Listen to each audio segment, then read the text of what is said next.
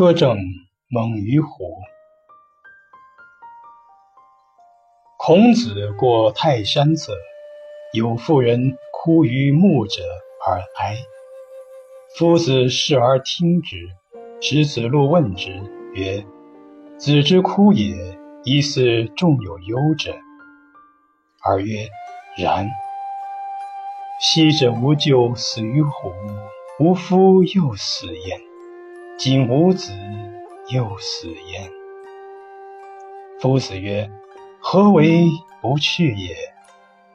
曰：“吾苛政。”夫子曰：“小子失之，苛政猛于虎也。”